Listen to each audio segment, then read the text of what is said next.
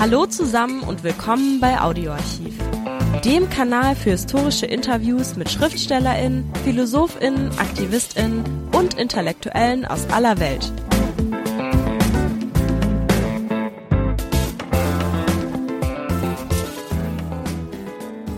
Hallo, Klaus-Jürgen Bade ist Historiker. Über die deutschen Grenzen hinaus bekannt, gilt er als einer der Begründer der sozialhistorischen Migrationsforschung. Was sich zunächst nach trockener Wissenschaft anhört, ist jedoch hochaktuell und durch das Engagement Klaus-Jürgen Bades ganz einfach greifbar. Der emeritierte Professor der Universität Osnabrück prägte gängige Begriffe wie Homo migrans und Slogans wie Integration ist keine Einbahnstraße. Klaus-Jürgen Bades wissenschaftliche Arbeiten, Links dazu in den Shownotes, zur Geschichte und Gegenwart der Migration belegen nämlich beweisbar die Lügen, wie sie von AfD-PolitikerInnen in Bezug auf die Migration verbreitet werden. Hinzugefügt sei jedoch, dass die gezielte Instrumentalisierung von MigrantInnen und Flüchtlingen als Hassobjekte auch in Teilen anderer Parteien, von der BDS Sarah Wagenknechts bis zur CSU, zur populistischen Mobilisierung gang und gäbe ist. Dabei gehört die Migration nach Klaus-Jürgen Bade unzweifelhaft von Beginn der Menschheit an zur sozialen Wirklichkeit und stellt sogar einer der Grundkonstanten menschlicher Existenz dar. In dem Gespräch wird die Geschichte der Migration und ihre sich permanent wandelnden Bedingungen thematisiert. Leicht verständlich breitet Klaus-Jürgen Bade die zum Teil komplexen Zusammenhänge vor uns aus. Das Gespräch wurde Anfang der 2000er Jahre aufgenommen. Viel Spaß. Als bedrohliche Ausnahmesituation erlebt die Gegenwart nur wer die Geschichte nicht kennt, in der Bewegung von Menschen über Grenzen und die Bewegung von Kulturen nicht Ausnahme, sondern Regeln waren. Das ist ein Satz, den habe ich aus einem ihrer Bücher zitiert. Die Bewegung von Menschen über Grenzen. Ist das die Migration? Das ist die Migration. Die Migration hat aber auch viele andere Gesichter. Es gibt die großräumigen Bewegungen, die kleinräumigen Bewegungen. Es gibt die Bewegung von Dorf zu Dorf, von Stadt zu Stadt in aufsteigender Linie. Es gibt gewaltige transnationale Sozialprozesse. Es gibt nicht nur die Bewegung von Menschen über Grenzen, auch die Bewegung von Grenzen über Menschen. Das haben die Deutschen nach dem Ersten wie nach dem Zweiten Weltkrieg erlebt. Als Migration wird man verstehen dürfen eine räumliche Bevölkerungs-, aber auch individuelle und Gruppenbewegung, die in ihrer sozialen Bedeutung nachvollziehbar ist. Also wenn jemand zur Arbeit geht, dann ist das kein Migrationsprozess, sondern das ist auch eine räumliche Bewegung, die wir aber nicht im Zusammenhang der Migrationsforschung thematisieren würden, es sei denn, wir würden Mobilitätsforschung im weitesten Sinne betreiben. Derjenige, der migriert, ist der Homo migrans, so haben Sie das mal genannt. Im Prinzip begegnet Migration jedem, in jedem Leben als eine Grundbedingung menschlicher Existenz. Wenn man ganz materialistisch reden wollte, könnte man fragen, woraus besteht das Leben eigentlich? Aus Geburt, aus Tod, aus Krankheit, aus Vermehrung, ja und aus Migration. Ganz materialistisch gesprochen war es das eigentlich schon. Man kann sagen, dass der Homo sapiens sich eben als Homo migrans über die Welt ausgebreitet hat und irgendwann hat alles einmal bekanntlich mit der schwarzen Urmutter begonnen und der Rest war sozusagen Migration, wenn man das sehr einfach betrachten will. Migration begegnet in jedem Leben, sage ich, und wenn man das in der Geschichte verfolgt, vom Hochmittelalter bis zur Gegenwart, kommt man zu ganz merkwürdigen Ergebnissen. Man stellt nämlich fest, dass im Grunde die Mobilität im Mittelalter höher war als im 19. und 20. Jahrhundert, wenn man die technischen Möglichkeiten abzieht, also Auto, Eisenbahn und Flugzeug. Wenn man das abzieht und daran denkt, wie oft Wanderungsfälle im Leben des Einzelnen aufgetreten sind, dann kann man sagen, das Hoch- und Spätmittelalter war eigentlich mobiler, denn alle, von wenigen Ausnahmen abgesehen, hatten irgendwann ziemlich lange zu migrieren. Selbst der Pfarrer war unterwegs, bis er seinen Sprengel gefunden hatte. Kann man tatsächlich äh, Migration durch die Geschichte hindurch durchdeklinieren, ohne dass man die Unterschiede der verschiedenen Migrationsbewegungen dabei berücksichtigt? Was hat ein mittelalterlicher Pfarrer mit einem polnischen Arbeiter zu Ende des 19. Jahrhunderts, zu Beginn des 20. Jahrhunderts, der ins Ruhrgebiet kam, zu tun?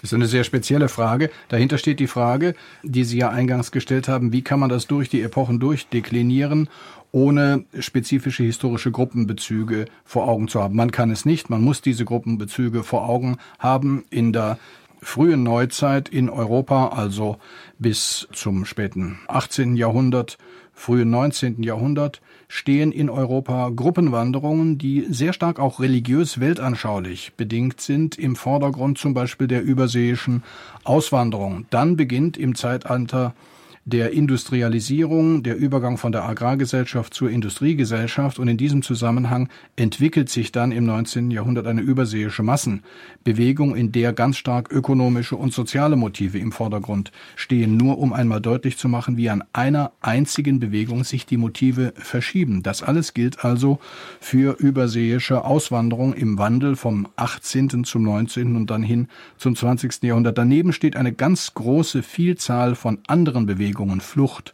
Vertreibung aus äh, religiösen Gründen, Arbeitswanderungen, Wanderhändlerbewegungen, die durch ganz Europa zum Teil sogar nach Übersee reichen, koloniale Wanderungen und dergleichen mehr. Es ist eine große Vielzahl von epochentypischen Wanderungen, bei denen sich die Räume zum Teil in Korrespondenz bewegen und die Bewegungen geradezu umgekehrt proportional sich verändern können. Ein Beispiel im späten 17., im 18. und im frühen 19. Jahrhundert kennt man in Nordwestdeutschland noch die Bewegung der sogenannten Hollandgänger. Man geht in Wesentlichen in den Bereich, der heute die Niederlande bezeichnet dann ändert sich das. Das Ruhrsystem tritt an die Jetzt, Stelle. Äh, man geht Hollandgänger, das müsste man vielleicht noch ein bisschen äh, näher erläutern. Was äh, ist ein Hollandgänger? Ein Hollandgänger, das sind Menschen, die im Wesentlichen aus dem nordwestdeutschen Raum kommen, Wanderarbeiter,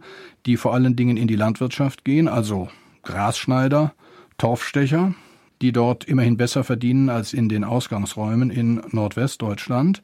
Diese Bewegung versiegt im frühen 19. Jahrhundert und es tritt die umgekehrte Bewegung nach vorne, die Bewegung in das Ruhrsystem hinein, an der sich auch Niederländer beteiligen. Später dann, im späten 19., frühen 20. Jahrhundert, gibt es die Bewegung der ausländischen Wanderarbeiter nach Deutschland. Wiederum sind Niederländer daran beteiligt. Und wenn man heute auf den transnationalen Verkehr zwischen Deutschland und den Niederlanden schaut, dann stellt man fest, dass es jetzt deutsche Gastarbeiter in den Niederlanden gibt, und zwar insbesondere aus den neuen Bundesländern, wo sie systematisch angeworben werden für die Niederlande, Niederlande, weil es dort Arbeitskräftemangel gibt. Nur an dem Beispiel dieser beiden Staaten kann man also sehen, wie sich die Bewegungen geradewegs umkehren können. Und das Ganze kann man auch zum Beispiel für Deutschland beobachten, dass sich ja vom 19. Jahrhundert zum 20. Jahrhundert in einem ganz gewaltigen Umbruch vom Auswanderungsland zum Zuwanderungsland verändert hat. Auf diese Veränderungen kommen wir später nochmal detaillierter zu sprechen. Zunächst einmal die Frage, welche äußeren sozialen Bedingungen sind prägend für Migrationsbewegung. Sie haben eine äußere Bedingung schon genannt, und zwar die Staatlichkeit, die äh, Migration prägt in ihrer besonderen Ausformung seit dem 19. Jahrhundert. Wenn man noch weiter zurückgeht, sagen wir mal ins Mittelalter, da sind andere soziale Bedingungen prägend für solche Migrationsbewegungen. Das ist richtig. Es gibt die Überlagerung der verschiedensten Motive, religiöse, ökonomische, soziale Motive, die Mehrheit im Spätmittelalter ist unterwegs. Es gibt auch eine bestimmte Gruppe, das sogenannte fahrende Volk, die fahrenden Gewerbe, die dann erst im 18. Jahrhundert zurücktreten und sich durch die ganze frühe Neuzeit noch hindurchziehen, die es im 19. und 20. Jahrhundert als Hausierhandel noch ein wenig gibt. Das sind also deutlich unterschiedliche Konstellationen. In der Zeit der Religionskriege, des großen Kulturkonflikts in der frühen Neuzeit treten dann die religiös-weltanschaulichen Motive sehr stark in den Vordergrund, Beispiel Hugenotten, Waldenser, Salzburger.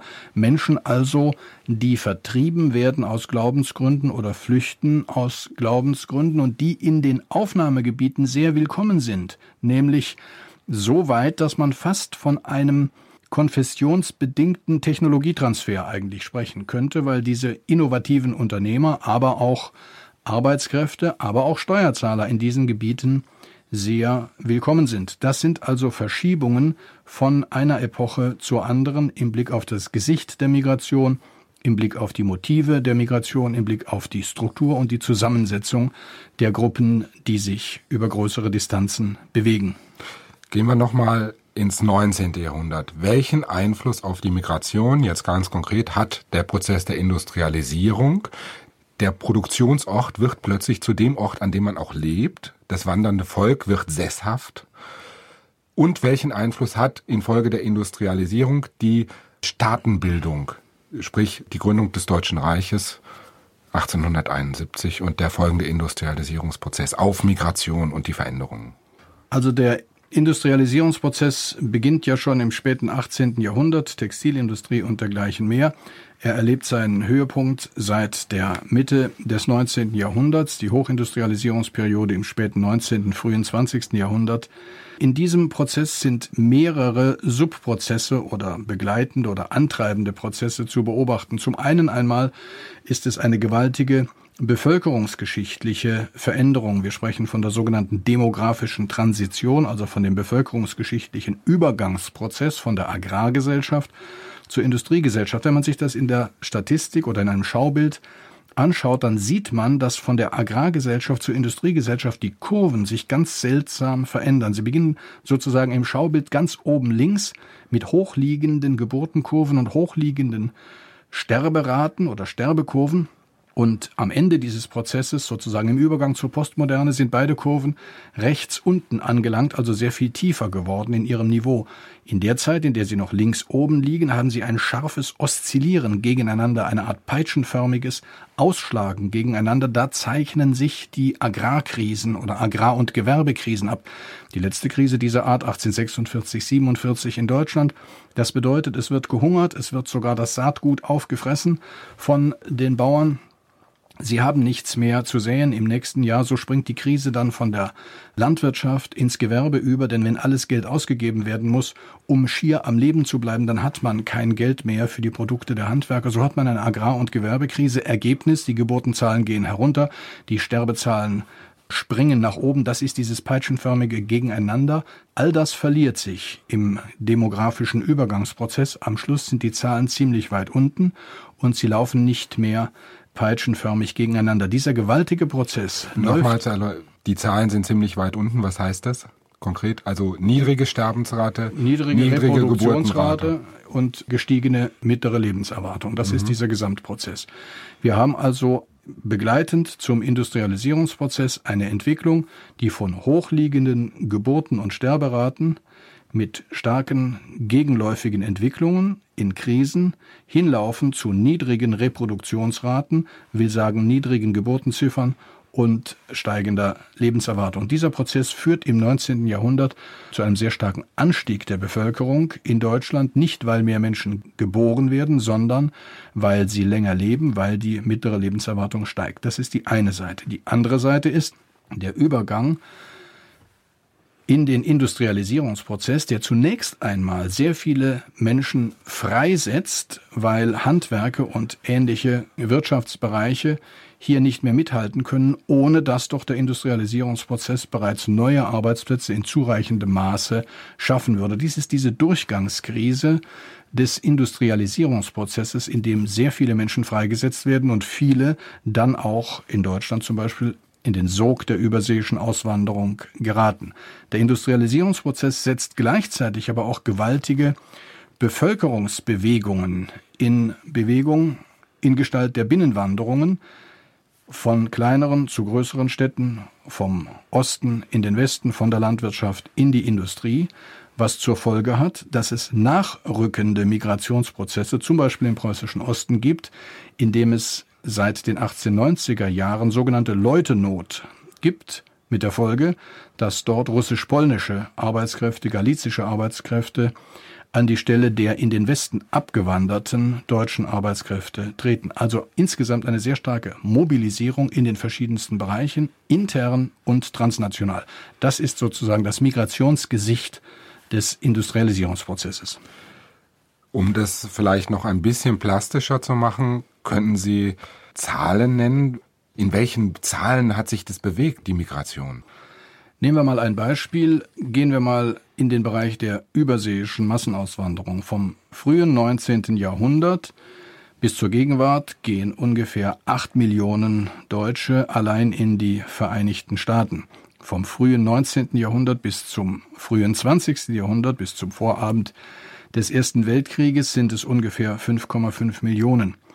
Wenn man sich überlegt, welche Umbrüche dazwischen liegen, vom späten 19. bis zum frühen 20. Jahrhundert, dann stellt man fest, dass das eigentlich viel dramatischer ist als das, was wir heute erlebt haben, trotz der gewaltigen Anstiege der Zuwanderung in die Bundesrepublik in den frühen 90er Jahren. Schauen wir uns das mal genauer an. Von 1880 bis 1893 gehen in der dritten und stärksten Auswanderungswelle des 19. Jahrhunderts allein 1,8 Millionen Deutsche in die Vereinigten Staaten, jährlich manchmal mehr als 200.000. Gleich geht's weiter mit dem Interview. Zuvor noch der kurze Hinweis. Liked uns, wenn es euch gefällt. Dann kommt der Umbruch. 1893 gibt es in den USA die sogenannte Panic of 1893, die Panik von 1893. Das ist eine schwere Wirtschaftskrise. Gleichzeitig ziehen in Deutschland die Wirtschaftswachstumsraten immer stärker und kontinuierlicher an. Die Deutschen bleiben sozusagen zu Hause und es kehrt sich etwas um, was in diesem Zusammenhang das ganze 19. Jahrhundert bestimmt hatte, nämlich das Missverhältnis im Wachstum von Bevölkerung und Erwerbsangebot. Das heißt, zu wenig Arbeit, zu viele Menschen. Das kehrt sich seit den 1890er Jahren um. Zu viel Arbeit sozusagen und zu wenig Menschen. Deswegen wird Deutschland von den 1890er Jahren bis zum Vorabend des Ersten Weltkriegs vom Auswanderungsland zum Zuwanderungsland und 1913-14 wird die Zahl der ausländischen Arbeitskräfte in Deutschland bereits auf 1,2 Millionen gezählt. Das ist also ein ganz gewaltiger Umbruch innerhalb von wenigen Jahrzehnten vom Auswanderungsland zum Zuwanderungsland. Das ist meines Erachtens sehr viel dramatischer gewesen als die Umbrüche, die wir in den letzten 10, 20 Jahren in Deutschland erlebt haben. Versuchen wir aus dieser Zeit der Massenmigration heraus einen Vergleich zu wagen in die Gegenwart.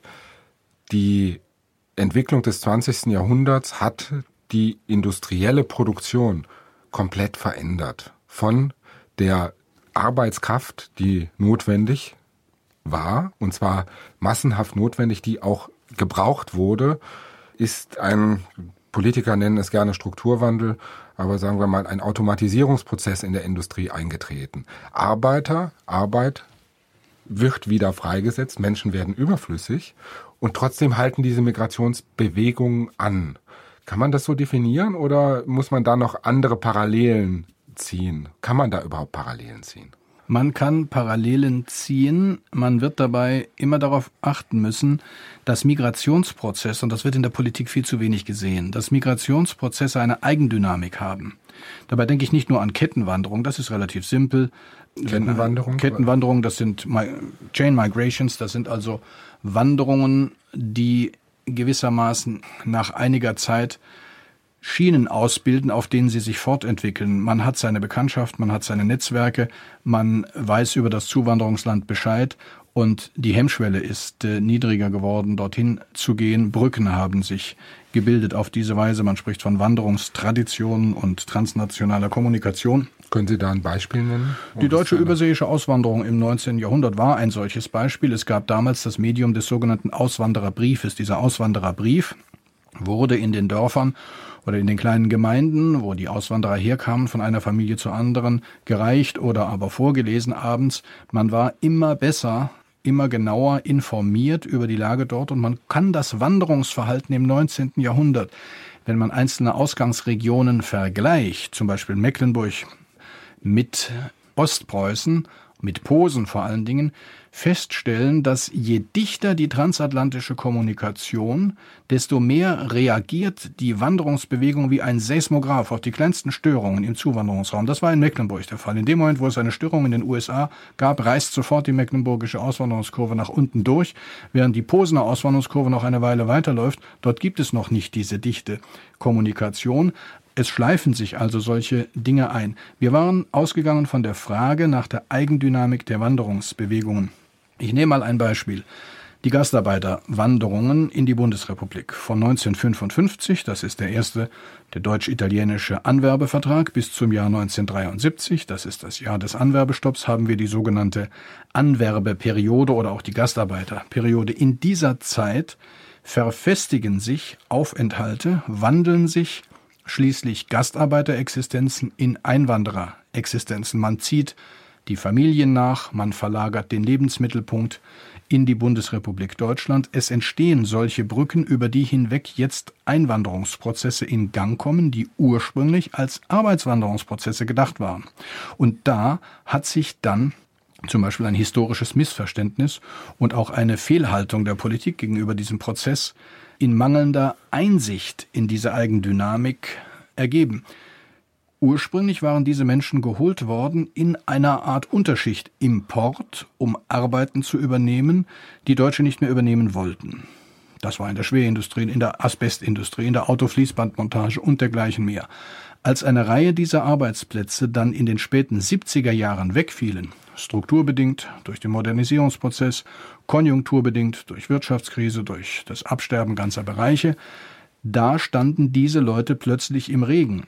In dieser Zeit aber waren aus Gastarbeiterfamilien schon Einwandererfamilien geworden. Das heißt, die Leute hatten Wurzeln geschlagen in diesem Land und genau in dieser Situation hat deutsche Migrationspolitik, die es damals eigentlich erst in Ansätzen gab, versagt, weil nicht erkannt wurde, dass diesen Einwanderern jetzt mit sehr scharfen und gezielten Integrationsprogrammen und Qualifikationsprogrammen geholfen werden musste um ihren Eingliederungsprozess zu erleichtern. Und heute wundert man sich dann, Stichwort PISA-Studie, dass aus der zweiten oder dritten Generation der sogenannten Gastarbeiterfamilien nun nicht plötzlich mit einem Donnerschlage Spitzenkräfte geworden sind, wenn man damals anders gehandelt haben würde. Und die Diskussion, die wir heute endlich führen, damals geführt hätte, dann wären aus Einwanderern ganz andere ökonomische und soziale Existenzen heute geworden, denn Einwanderer sind lernbegierig, sind aufstiegswillig, wollen vorankommen, deswegen sind sie ja hier da kommen wir auch historisch nochmal zu sprechen auf einen Aspekt, den wir eben nicht weiter aufgeführt haben, nämlich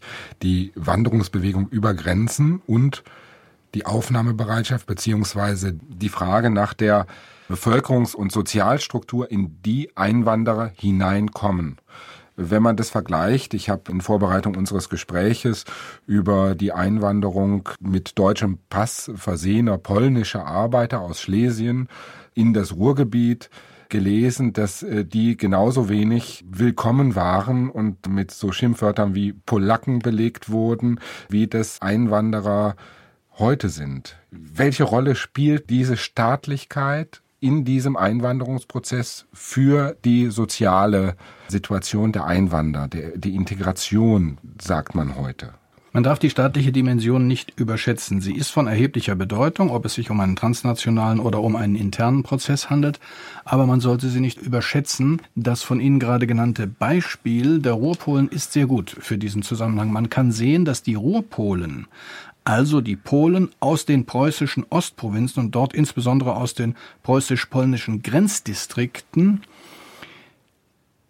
innerhalb einer internen Wanderungsbewegung, in einer Binnenwanderungsbewegung ins Ruhrgebiet kamen. Denn wären es Polen aus dem östlichen Ausland gewesen, wären sie mitnichten im Ruhrgebiet gewesen, denn die hatten Zuwanderungsverbot im Ruhrgebiet. Warum? Weil man in Sorge schon um die sogenannte Polonisierung des preußischen Ostens noch mehr fürchtete eine sogenannte Polonisierung des preußischen Westens durch ein Zusammentreffen der aus dem preußischen Osten abgewanderten Ruhrpolen mit aus dem östlichen Ausland nachrückenden Polen aus Zentralpolen, das zu dieser Zeit russisch war. Die hatten Zuwanderungsverbot im Ruhrgebiet. Also es war eine reine Binnenwanderung. Und doch, wenn man auf die Strukturen der Eingliederung blickt, stellt man fest, im Grunde genommen ist das sozial, kulturell und mental eigentlich ein echter Einwanderungsprozess. Das sind Menschen, die sprechen Polnisch.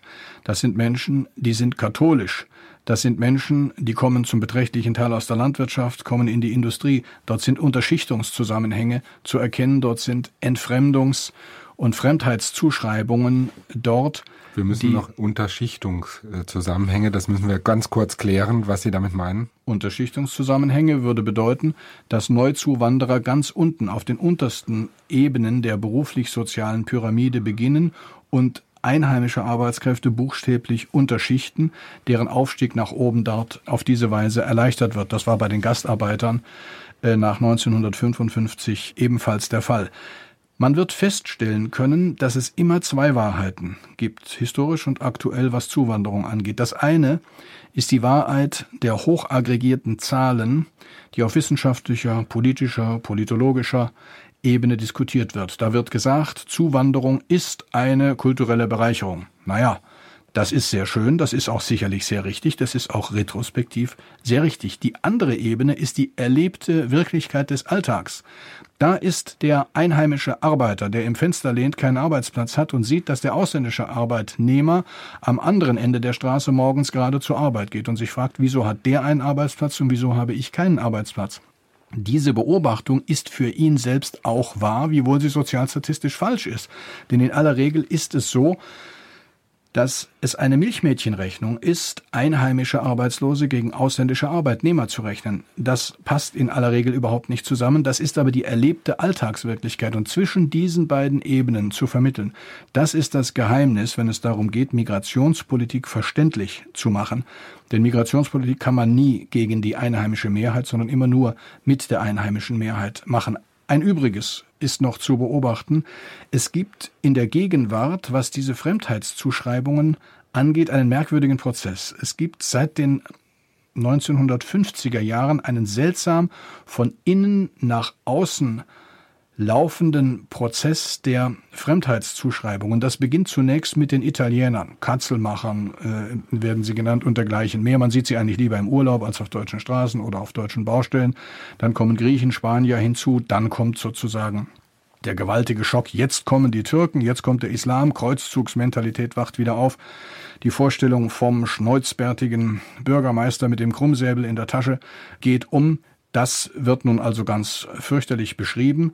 Einige Zeit darauf entdeckt man, dass das eigentlich ganz nützliche Menschen sind, die eigentlich einem die kaputte Jacke nähen und im Übrigen so gute Gemüsehändler sind. Man hat sich daran gewöhnt, dass sie da sind. Jetzt tauchen plötzlich Aussiedler, also Russen auf. Sowas, was soll das denn nun eigentlich wiederum sein? Dann stellt man fest, das sind ja eigentlich gar nicht in dem Sinne Russen. Das sind Menschen, deren Vorfahren früher ausgewandert sind. Dann taucht auf plötzlich der schwarze Asylsuchende. Nun muss aber Schluss sein. Das ist nicht der heroische politisch Verfolgte, den wir uns vorgestellt haben. Dann schließlich kommt das ganz allgemeine und völlig diffuse Feindbild des sogenannten Illegalen, das heute in aller Munde ist, hinzu, also von innen nach außen laufende Prozesse der Fremdheitszuschreibungen. Stets erfindet sich im Dialog des eigenen mit dem Fremden das Feindbild aufs Neue und das ist ein sehr gefährlicher Prozess, den man sehr gut beobachten muss.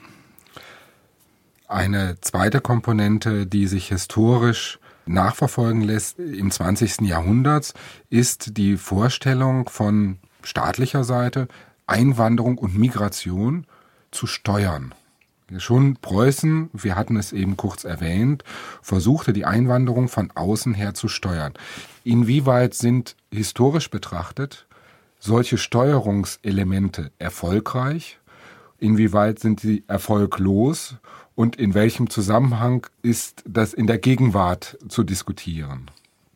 Je begrenzter, je machbarer, je diffuser und weitgreifender, desto illusionärer könnte man sagen, was so Steuerungsabsichten angeht.